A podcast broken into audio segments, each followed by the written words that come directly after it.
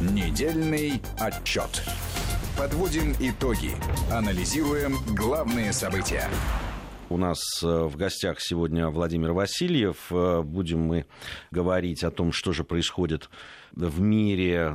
Многие конечно, новости связаны с тем, что происходит за океаном, э, либо то, как они влияют на то, что происходит на Ближнем Востоке, там, на Дальнем Востоке или еще где-то. По-прежнему обсуждаются санкции, конечно же. Да, по-прежнему обсуждаются санкции, очень много, и вы, я слышал, и принимаете участие в различных программах, и вашу экспертную, экспертную точку зрения по этому поводу. Но все-таки есть э, э, да, такая удивительно сложившаяся э, ситуация, когда говорят, сами политические лидеры говорят почти в открытую, что ну пришлось подписать. Ну, пришлось подписать. Ну, вы понимаете, обложили гады. Вообще-то надо бы, конечно, конечно, улучшать это. Ну, совсем плохо. Но мы тут ни при чем. Вот вынудили, вы рукой водили просто.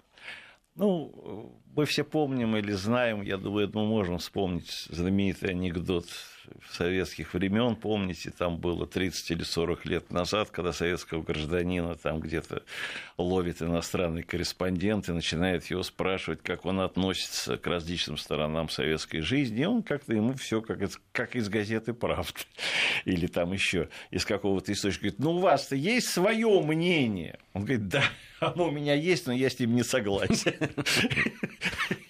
Я думаю, что сегодня вот это вот то, что произошло, это, понимаете, вот это и комедия, и, может быть, где-то в чем то и трагедия, как мы поговорим. Ну, получается, Трамп сказал, да, я поставил свою подпись, но я с ней не согласен. Нет, так он так и сказал открытым текстом, что, Нет, что по существу он это все приведет э, к ухудшению взаимоотношений с Россией, что это приведет к ненужной конфронтации. Но поскольку выхода другого нету, я подписываю. Э, там было по совокупности, понимаете, там было и Россия, там и было противоречие американской конституции, там и было э, тот факт, что Конгресс фактически, ну, скажем, узурпировал права проводить внешнюю политику и перешел определенного рода грань, которая даже была э, не прописана ими отцами-основателями. Так что там был большой, там был большой букет всевозможного рода обвинений, э, и он в общем, я думаю, явился действительно такого, я думаю, я просто не помню даже в американской истории,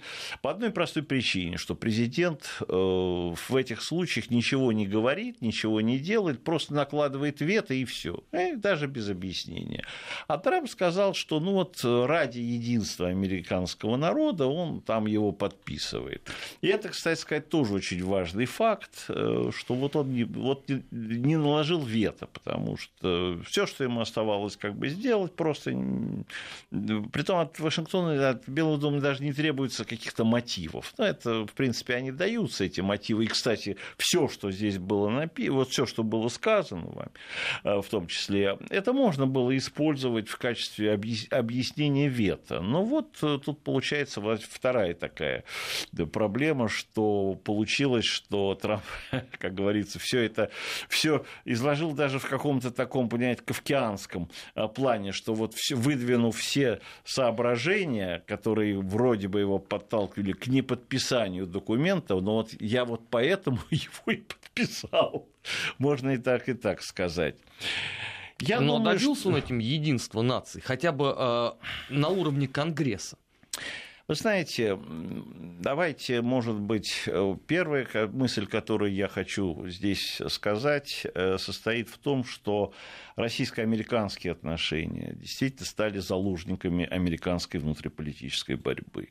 Если бы не эта внутриполитическая борьба, ну, может быть, и не было бы такого, может быть, санкционного пакета, не было бы такого явного нарушения американской конституции, не было бы каких-то неясных перспектив. Но, готовясь к сегодняшнему эфиру, я все-таки рискну высказать, что главным может быть итогом этой недели – что будет иметь большое значение, потому что у всех, естественно, на слуху эти санкции, что будет с санкциями, как это скажется на нас, правовое общественное мнение. В Америке к концу недели произошли, с моей точки зрения, более серьезные проблемы, которые будут иметь значение и для Америки, и для российско-американских отношений, и для общей ситуации в мире. Я бы это сформулировал так. Практически решенный вопрос об импичменте Трампа. Все. Вот это та ситуация, которая сегодня возникла. Ее пока еще мало осознают – но, в принципе, в общем, процесс импичмента, можно сказать, запущен.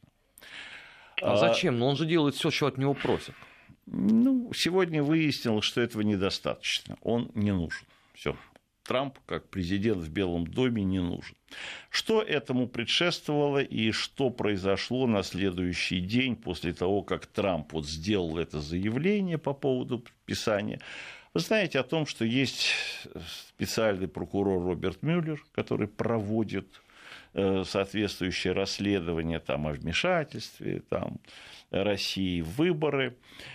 И в четверг стало известно, что он сформировал большое жюри. Большое жюри для или судью, это самое, коллегию присяжных, не то там и 16 из 23 человек, для того, чтобы вот Сегодня это будет рассматривать все. Это коллегия присяжных будет рассматривать всю совокупность того, чего накопал он и его команда из примерно 16 тоже прокуроров. Притом американская печать говорит о том, ну, в данном случае ей приходится верить, что Мюллер собрал какую-то необычайно профессиональную команду, которая занимается этими раскопками. В общем, американская практика гласит о том, что когда подобного рода жюри создается, оно создается для вынесения обвинительного вердикта что существуют сегодня очень серьезные так сказать, материалы, которые накопаны, тянут на уголовное преступление. А уголовное преступление, если, если это же коллегия присяжных вынесет соответствующего рода вердикт, ну, то есть процесс будет запущен. А инкриминируют что, измену родине? Знаете, нужно сказать, что по политическим соображениям да. Но сегодня э, вот все, что как бы произошло у нас, вот это голосование, о котором мы говорили, э, что э, конкретно, если мы будем говорить, это всякие вот эти вмешательства, там какие-то следы, связи и так далее и тому подобное, полный, полный как раз объем того, чего накопали, пока тоже держится в секрете. Понимаете, команда уже работает уже два с половиной там, месяца, июль, июнь, там где-то вот э, с середины мая, э, поэтому э, как раз и в, в американской печати появилось сообщение, что факт формирования подобного рода жюри является свидетельством того, что накоплены какие-то, накопаны такие, если так можно, или получены материалы, которые уже можно вынести на рассмотрение вот этой коллегии присяжных, которая должна должна, соответственно, принять какие-то соответствующие решения. Но речь идет именно об нарушениях уголовного характера, понимаете? А вот они и влекут за собой соответствующие роды, роль, э, в общем, инициацию этого процесса импичмента с правовой точки зрения. Вашингтон, э, в общем, в этом плане находится, я думаю, вот встает вопрос, ну, ну почему э, это происходит? Да, можно сказать, что Трамп сегодня вот как фигура в Белом доме, как президент страны, он не устраивает эту элиту. И вот это голосование по санкциям, ну, можно сказать, что ее можно признать таким образом, что вообще отношения Трампа, политически отношение Трампа к России, его вот эти заявления, которые он сделал, они политически тянут действительно на государственную измену, как ее понимают. Вот поэтому, не про, как только Трамп подписал этот закон, прокурор Мюллер политический вердикт э, Конгресса быстро перевел на правовой язык. Ну, есть... шатко ведь с доказательной базой по вот этой вот зеленой статье, имею в виду измена Родине. Вы знаете, на сегодняшний день давайте вы посмотрим, э, как это будет выглядеть практически. Значит, что, что сформировано, что из себя будет представлять коллегия присяжных? Пока она тоже ее не, не называют. Значит, она сформирована из жителей Вашингтона из простых жителей Вашингтона, как это обычно считается. Вот они должны вынести свой вердикт. На сегодняшний день большая часть жителей Вашингтона – это афроамериканцы.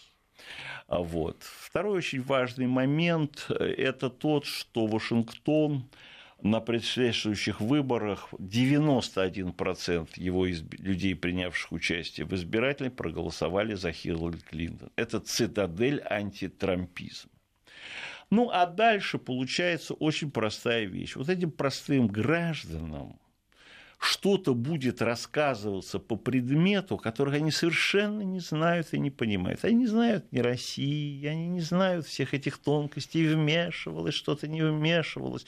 Но вся та пропаганда, которая, собственно говоря, э, в Америке сработала, и в этом может вся суть голосования, э, вот когда сам Трамп упомянул ради единства народа, голосование в Конгрессе по, этим, э, по этому закону, закону применительно к, к, с точки зрения внутри э, политического американского контекста. 98 сенаторов против двух в Сенате и 419 там против трех в Палате представителей. Как бы народ высказал свое мнение. Что может в этих условиях сказать коллегия присяжных, состоящая из того же народа, над которым висит мнение народа, если так можно выразиться, кодифицированное в американском конгрессе. Пусть мы там говорим там всякие мешки, золотые, платиновые, управляемые, но с точки зрения американской ширмы, американской демократии, вот конгресс высказался однозначно понимаете, по этим санкциям. Ну, еще и... теперь Трамп пойдет на заклане спокойно. Нет, ну здесь вот, вот, вот, вот здесь... вы подошли к самой главной здесь, да, проблеме, которая... Потому что одно дело какая-то там вот. далекая Россия, против которой проголосовали, в общем, есть Сегодня консенсус. перед нами другая проблема, с моей точки зрения, более важная, которая вырисовывается, это как на все это будет реагировать Трамп вот, на перспективы. То есть Трамп, насколько я понимаю, незаконопослушным. Он уже поехал, скажем, во вторник он произнес очень большую важную речь, э, такую предвыборную в Западной Виргинии где он еще как бы раз бросил этому вызов Вашингтону. Он еще раз сказал, что он не будет, и нам не нужно слушать никого из этих если так можно выразиться, политиков, или он как их назвал, голоса всяких этих пораженцев и людей, как в Америке говорят, лузеров, то есть все эти проигравшие, нам их советы не нужны. Э, наша задача осушить это Вашингтонское болото, и вообще мне мешают выполнять мои предвыборные обязательства. Все, что сегодня происходит, на моем пути стоит, ну, скажем, Конгресс. Вот видите, я пришел к вам, чтобы, как говорится, помогать американцам, пришел, чтобы работать ради ваших интересов, а они там, все сидящие в этом Конгрессе, думают только о себе и о своих интересах. Они не думают о вас, они не думают о вас, как о народе. Понимаете, куда завтра может это завести, вот эта вся ситуация внутриполитическая, которая, по всей видимости, будет развиваться и дальше, сказать очень сложно. Но мне лично представляется, что вот эта реакция Трампа, его возможные действия, поведение или действия Соединенных Штатов Америки, как внутри страны ее администрации, так и вовне, которые ну, могут уже произвести какие-то дестабилизирующие моменты. Ну, в частности, э, два таких уже момента, скажем, в области внутренней политики было озвучено. Это, например, э, иммиграционная реформа, которые даже сравнили, что она решительно меняет вообще принципы вот, американцев, формирования американской нации как нации иммигрантов, и она уже вызвала дискуссию, который, образ, который был сказан. Ну, Трамп говорит, предлагает закрыть статую свободы. Вот статуя свободы стоит, и факел ее светит, значит, всему миру там, освещая или показывая, как выглядит страна обетованная. Теперь эта статуя закрывается. Факел гасится, все, в Америку больше... Но Трампом хоть или тоже русскими? Что? Трампом закрывается статус свободы. Да, да, именно Трампом, да, совершенно верно. Трампом. Вот эта иммиграционная реформа закрывает. Все, Америка как бы закрывается. Теперь это будет абсолютно закрытая страна. И второе, он предложил, в частности, резко снизить ставки ипотечного кредитования, вот, что, ну, учитывая специфику, ту, которую играет в экономике американский рынок жилья, тоже может иметь достаточно далеко идущие последствия для американской экономики. Потому что, кстати, в последние э, там, может быть, лет 10 э, строительная индустрия была важным фактором американского экономического роста. Могут последовать какие-то очень серьезные действия во, ну, во внешнеполитическом плане. Вот их я больше всего опасаюсь, потому что, как правило, в этом плане Трамп все попытки вот что-то сделать внутри страны, как правило, может быть, компенсировались тем, что президент становился верховным главнокомандующим, понимаете, и в условиях, когда, скажем, страна начинала вести каких-то боевых или военных действий, ну, она сплачивалась, естественно, вокруг своего верховного главнокомандующего, и все вопросы внутреннего обвинения, внутренних расследований, естественно, отходили там на задний план. Вот эти дестабилизирующие действия, может быть, представляют сегодня самую какую-то более важную, более серьезную угрозу. Вот. Э, и с моей точки зрения, пока, может быть, вот проблему этой санкционных, санкционного режима, ну, как у нас спрашивают, ну, когда там что-то Америка делать начнет, ну, может, они пока отодвигают на некоторую перспективу с точки зрения того, когда там, скажем, россияне почувствуют там, влияние этих санкций вот так, как они прописаны в этом законодательстве.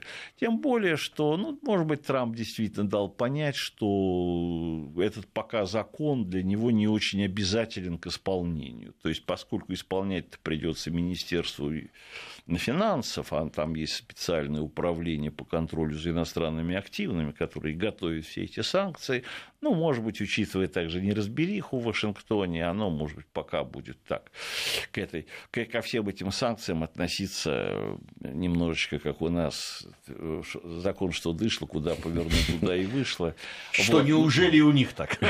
После русских хакеров однозначно. Это совершенно точно. На сегодняшний день законодательством здесь э, такие тоже кульбиты, что мы можем у нас э, пришло время новостей. Э, я напомню, что Владимир Васильев, главный научный сотрудник Института США и Канады, доктор экономических э, наук, у нас сегодня в гостях. Вместе мы подводим итоги недели. Ну, понятно, с учетом специализации Владимира Сергеевича, конечно, говорим. Но я бы вот хотел поговорить в следующей части нашей программы и о взаимоотношениях и с Россией, и с Европой да, в Соединенных Штатах, потому что эти санкции, ну, все знают, мы много это обсуждали, они сказываются и на этом. Сейчас у нас э, новости, потом вернемся. Недельный отчет. Подводим итоги. Анализируем главные события. Недельный отчет. Подводим итоги. Анализируем главные события. Продолжаем нашу программу. В студии Вести ФМ по-прежнему Армен Гаспарян Гия Саралидзе. По-прежнему у нас в гостях Владимир Васильев, главный научный сотрудник Института США и Канады, доктор экономических наук по поводу европейской реакции. Европейской реакции, да.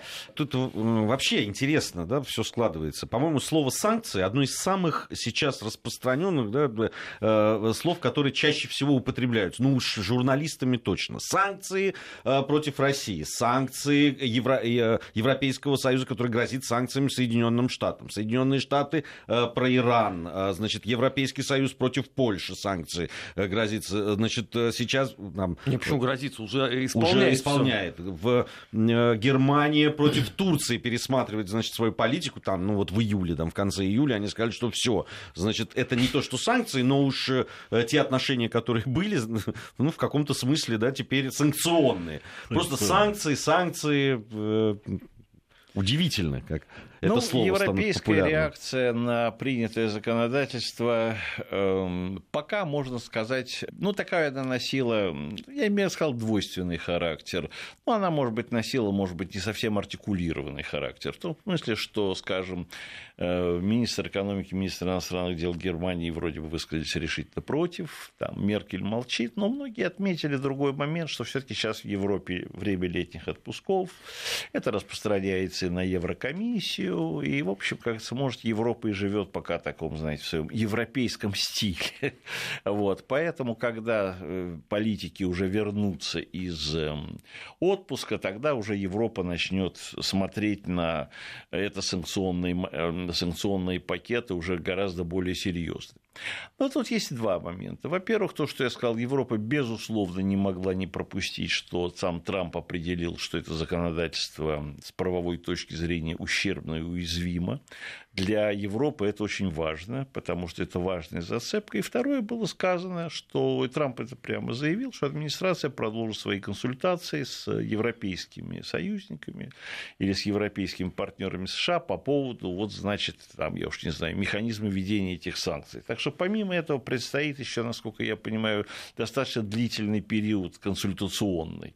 В какой степени Европа сумеет, может быть, навязать или артикулировать свою позицию, в какой степени американцы будут здесь представлены, сказать опять довольно сложно, потому что одну позицию, я думаю, Трамп то ли ее понимает, то ли не понимает, состоит в том, что его политика, скажем, улучшения с Россией, если бы он хотел бы, скажем так, ее последовательно, она, конечно, резко идет в противоречие, скажем, с прописанными в законе э, мерами по противодействию э, строительству Северного потока-2. Вот здесь уже не скажешь, что ты там хочешь улучшать отношения России, потому что, ну, сегодня, скажем, Россия делает какие-то большие определенные ставки на этот Северный поток-2, ну, с точки зрения как раз улучшения своего экономического положения. То есть это в данном случае прямой удар по российской экономике, там, по благосостоянию ее граждан, по крайней мере, если не текущего, то будущего. А это тоже имеет определенного рода значение, потому что как бы упущенная выгода в экономике это важная категория. Второй очень важный момент, может быть, действительно состоит в том, что Европа действительно начинает, вы очень правильно сказали, насчет того, что вот это вот бацилла санкционизма начинает все больше и больше пронизывать сознание и европейских политиков, и они очень боятся, я думаю, ну, по крайней мере, это лежит на поверхности. Вот если они подпишутся под американской стратегией санкций, они ее как бы узаконят. Они скажут, ну, вот вы же сами согласились, что санкции, они нужны, они необходимы. Кстати, если завтра вот Америка введет какие-то там экономические санкции, а об этом против Европы, а об этом сегодня в открытую говорят, о том, что могут быть повышены таможенные пошлины э, на европейские товары, в основном даже на немецкие, скажем, там, на автомобили, могут быть введена какая-то система квот, какие-то ограничения для действия немецких фирм, скажем, на Соединенных Штатах Америки.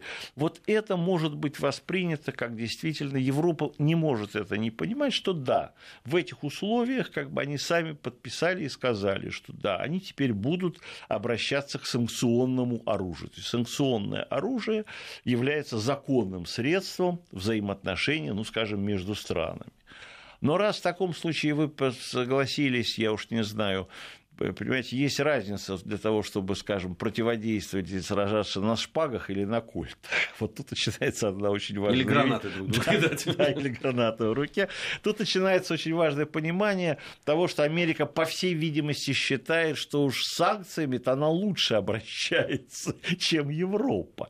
И вот тут Европа не может не понимать, что вот э, как раз переход в санкционное поле не дает ей соответствующих преимуществ, ну хотя бы по одной простой причине причине. Потому что вот в Америке, вот вам, пожалуйста, вот вам закон, вот вам подпись президента, как раньше говорили, вперед и с песнями. Да? А Европа еще должна там свои там 28 членов стран этих ЕС или еще там как-то совбрать их вместе, выработать какую-то определенного рода согласие в условиях, когда Америка очень активно проводит э, меры по тому, чтобы Европу как бы ну, разобщить или различить и разделить. В частности, действительно, за, ну, скажем, тоже против Северного потока. Понятно, выступает Польша, выступают прибалтийские страны, но вроде бы на сегодняшний день за Германией и Францией. И вот эта ситуация, к чему это может привести в условиях, когда как бы договорились, что санкции важны и нужны, то есть получается так, что если вы согласились на санкционное вот это вот оружие, то вы фактически себе подписываете вот уже, как говорится, ставите себя в определенные нормы рамки, и вам некуда из этой мышеловки деться. Каким образом здесь Европа себя дальше будет вести, сказать эм, довольно сложно. Есть еще один очень интересный, кстати сказать, момент. На сегодняшний день, например, э, в Германии ведь начались сейчас слушания по Северному потоку.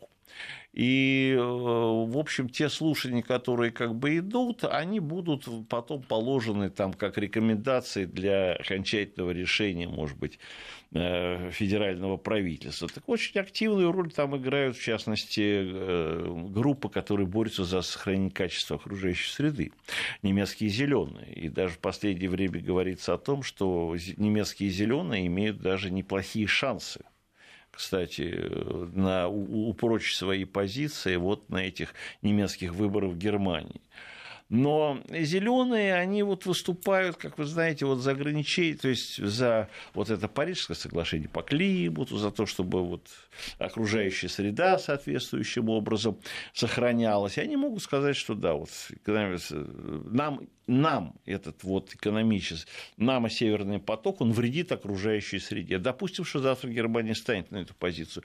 Но ведь только что Америка-то вышла из да, соглашения. Сегодня, кстати, уведомили Организацию Объединенных да. Наций, что все, большое спасибо, мы пошли. Все, вы понимаете, что получается? Таким образом, американцы получили дополнительное, очень серьезное, потому что эти ограничения не действуют, скажем, на американскую энергетическую, там, скажем, на, допустим, на экспорт сжиженного газа, на возможность какие-то там на поставки, я не знаю, угля, еще там что-то, американцы вдруг получают вот это вот конкурентные преимущества, довольно здесь серьезно. Европа по-прежнему будет сидеть. То есть Америка для себя снимает, потому что выход из международного – это и сигнал для Америки, это, это и внутри. То есть администрация здесь выходит из международных соглашений, и она, естественно, будет уменьшать э, вот эту вот нагрузку издержек, сохранить прекрасно, экологическую нагрузку на американскую экономику и получает себе вот это преимущество. А вот следование Европы,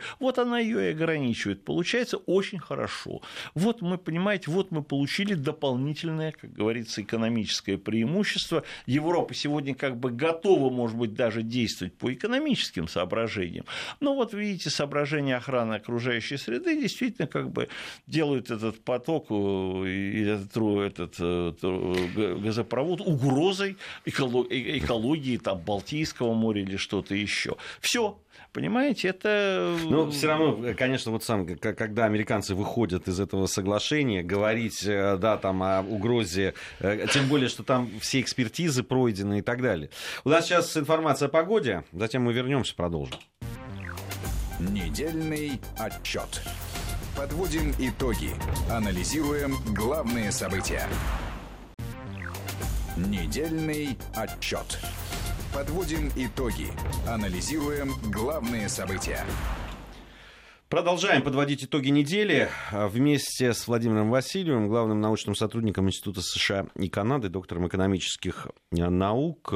Наверное, год еще назад, а может быть даже можно и сократить э, этот срок, э, в, в этой студии, разговаривая с разными экспертами, аналитиками, которые занимаются международными отношениями, вот каждый раз мы, мои товарищи, пытали этих людей, э, спрашивая их, а возможен ли все-таки какой-то более-менее серьезный конфликт э, и ухудшение отношений между Соединенными Штатами Америки и Европой? Или отдельными странами Европы, важными, как то там, Великобритания, э, Германия, Франция.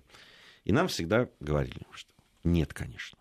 Конечно, нет. Э, понятно, что трения всегда будут, понятно, что разные экономические, политические какие-то э, устремления, но все-таки каких-то глобальных таких, э, ну даже не глобальных, а серьезных, так скажем, разногласий быть не может. Тем более, что, в общем, Европа в зависимом положении, чего уж там говорить, от Соединенных Штатов Америки по разным экономическим, военно-политическим причинам зависит.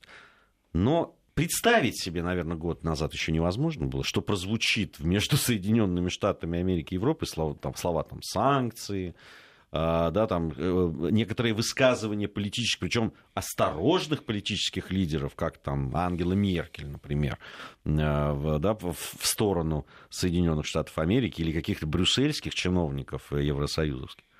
Не, тоже невозможно. Все-таки что-то в эту сторону сдвинулось, или по-прежнему все-таки невозможно, потому что потому. Я поясню свое понимание коротко. Оно сдвинулось немножечко... Оно сдвинулось и сдвинулось по, по экономическим соображениям. Мне приходилось видеть несколько как бы, американских исследований, посвященных взаимоотношению Америки с Евросоюзом. И здесь надо понимать одну вещь. Одно дело вот это политическая составляющая, вот это единство, трансатлантическое единство, общая система ценностей между там два берега, как да, два берега у одной реки, у одного океана. Вот это сформировалось, это всегда исторически сложилось, и это само незыблемо. Но начиная где-то, может быть, с середины нулевых годов в Америке возникла другая проблема. Вот образовался ЕС. Вот уже на сегодняшний день валовой внутренний продукт суммарный в, ЕС превышает Соединенные Штаты Америки. Притом в разные годы он превышает на 1 триллион долларов или там на полтриллиона долларов. И, в общем, на, до поры до времени это считалось как бы нормальным, но только тех, у тех политиков, которые ставили политику впереди экономики. Вот тут и пришел сегодня Трамп, который привнес, или те силы, которые за, ним, которые за ним стояли, сказали, хей, ребята, да, в общем, мы способствовали тому, что сегодня в Европе вырос экономический центр, который уже равен или даже превосходит Соединенные Штаты Америки. Потенциально еще немного, и Европа будет, может быть, играть такую же или не меньшую роль в мировой политике, чем Соединенные Штаты Америки. С этим надо что-то делать. И вот, собственно говоря, все, что с этим стали американцы по существу стали делать. И мы знаем, что в прошлом году Трамп фактически принял активное участие вот в этом референдуме непосредственно по выходу Великобритании из ЕС. И вообще можно сказать, что Соединенные Штаты Америки провозгласили свой курс на ослабление ЕС и даже, если хотите, было употребить слово, слово развал. Развал я читал в американском американских, э, из уст или из-под пера американских таких политических деятелей это выходило, что да, наличие сильного евроэкономического союза – это не Европейского союза, это не в интересах США. США надо вернуться, как говорится, к той модели или к той системе взаимоотношений, когда Европа не говорила бы вот этим, скажем, единым голосом, нам нужны вот эти национальные государства, с нами проще жить. Потому что когда Европа говорит Брюссель, и там Вашингтон, это ситуация уже действительно паритета. А если Вашингтон будет напрямую говорить с Лондоном, Парижем, там, Берлином и так далее, здесь мы опять будем иметь огромную свободу рук.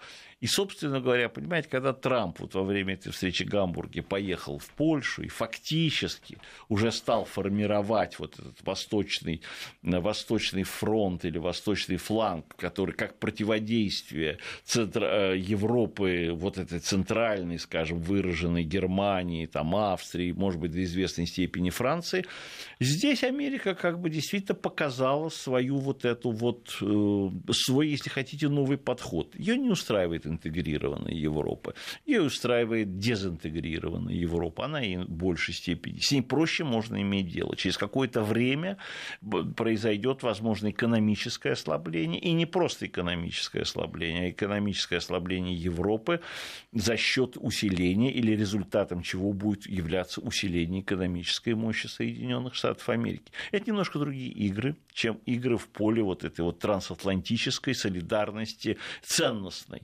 Нет, вот в картишек нет братишек, и что надо считать вот эти прибыли, надо считать э, вот э, эту что называется, экономическую составляющую. И главное, что вот Соединенные Штаты, вот я не знаю, просто не разбериха в Вашингтоне сейчас, который говорим, она очень важна. Но, в принципе, Америка уже начала составлять свой торговый договор с, э, или новые отношения с Великобританией как раз. Там зона свободной торговли или партнерство. То есть, если раньше у нас было трансатлантическое партнерство и сотрудничество, то сегодня Америка, безусловно, сделает это с Великобританией и, может быть, постарается его использовать в качестве такой модели для того, чтобы построить подобного же рода отношения и с другими европейскими странами. Ну вот вам... А не жалко им собственных денег? и собственных многолетних усилий по созданию именно вот такой вот Европы, какая есть сейчас, А теперь, по сути дела, когда можно было бы торжествовать, вот все хорошо, вы говорите, нет, ребят, мы вас больше финансируем. Это же надо с каждым договариваться. Тут Понимаете, так вот тогда бы не было, вот здесь тогда бы не было то, что мы говорили, не было бы феномена Трампа, и не было бы его вот этих борьбы глобалистов и антиглобалистов. Как раз все, что говорится, все все, что мы делали, мы делали в правильном направлении. Такая Европа нам нужна, и, в общем, в этом направлении надо идти. Но вот тут пришел как раз Трамп и сказал, нет, не в этом направлении надо идти, это большая ошибка, или это не туда куда-то нас завело, надо все как бы сидеть и пересматривать. Но это и есть смысл той борьбы, которая сегодня идет. И я тут как-то перед одним эфиром спросил одного э, немецкого нашего гостя, как вот его представление о Германии, как она вообще мыслит, э, вот тоже, как вы сказали, по поводу санкций, и это был, может быть, взгляд изнутри. Но он мне хорошо сказал, вы знаете, немцы растеряны. Они растеряны, потому что они настолько привыкли что Америка впереди Европы, что они даже не знают сейчас, а что делать. если вдруг, ну как же так, помните, вот вы как раз сказали 17-й год, ну как же без царя-то? Как же, как народ сказал, как же без царя? Вот как же сегодня без Америки? Не, как мы то, будем жить без Америки, то, своим умом? То, что Европа была растеряна да, после выборов э, президентских в Соединенных Штатах Америки, это, ну, мне, мне кажется, это было очевидно совершенно. Там другая мысль, понимаете, как мы будем жить своим умом? Ведь нам обычно все. Но вы знаете, они, они же действительно в, каком, в каком-то смысле они и фронтиры анализировали. Они же говорили, что ну, ну, ну да, они есть Соединенные Штаты, да. вот они такие эти глобализации, они да. вот навязывают да. это все. Вот мы, ну мы, ну мы как можем сопротивляемся, да. мы вот что, что можем делать, ну все-таки вот вели, ну что делать. Да. А тут а тут вот наоборот. Ну, ровно как они боролись там. Я, я своими глазами видел в Германии многотысячные демонстрации против вот этого самого атлантического партнерства да. экономического просто которые против выступали, а и вдруг в одночасье приходит человек, который говорит, в Америке приходит, говорит, не надо. И, и они оказываются в, в абсолютно идиотском положении. А вот я говорю, это значит жить своим как бы умом, понимаете? Вот не на чих, что сегодня, приш... сегодня Обама навязал, вы хорошо сказали, Обама навязал нам трансатлантическое партнерство, давайте выступим против. Теперь нам Америка Трампа прислал, давайте опять против. И они, как мы видели в Гамбурге, они против Трампа. Да, хотя, мне кажется, вот как мы об этом говорили, по-моему, в одной из своих программ, они должны были просто его поднять на трон, а он главный антиглобалист, по идее, должен быть у них возглавлять шествие. Может быть, они тогда просто не догадались, что он-то как раз главный в этом пассиансе.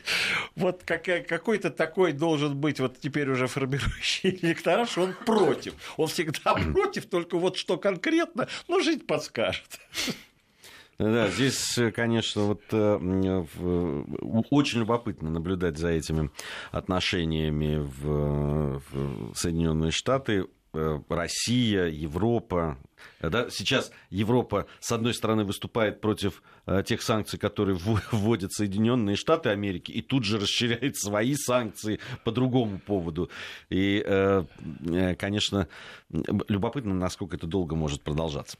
Ну что ж, время наше, к сожалению, подошло к концу уже нашего сегодняшней нашей встречи и подведения итогов недельных. Напомню, что у нас сейчас был в гостях Владимир Васильев, главный научный сотрудник Института США и Канады, доктор экономических наук. Владимир Сергеевич, большое спасибо. Недельный отчет. Подводим итоги. Анализируем главные события.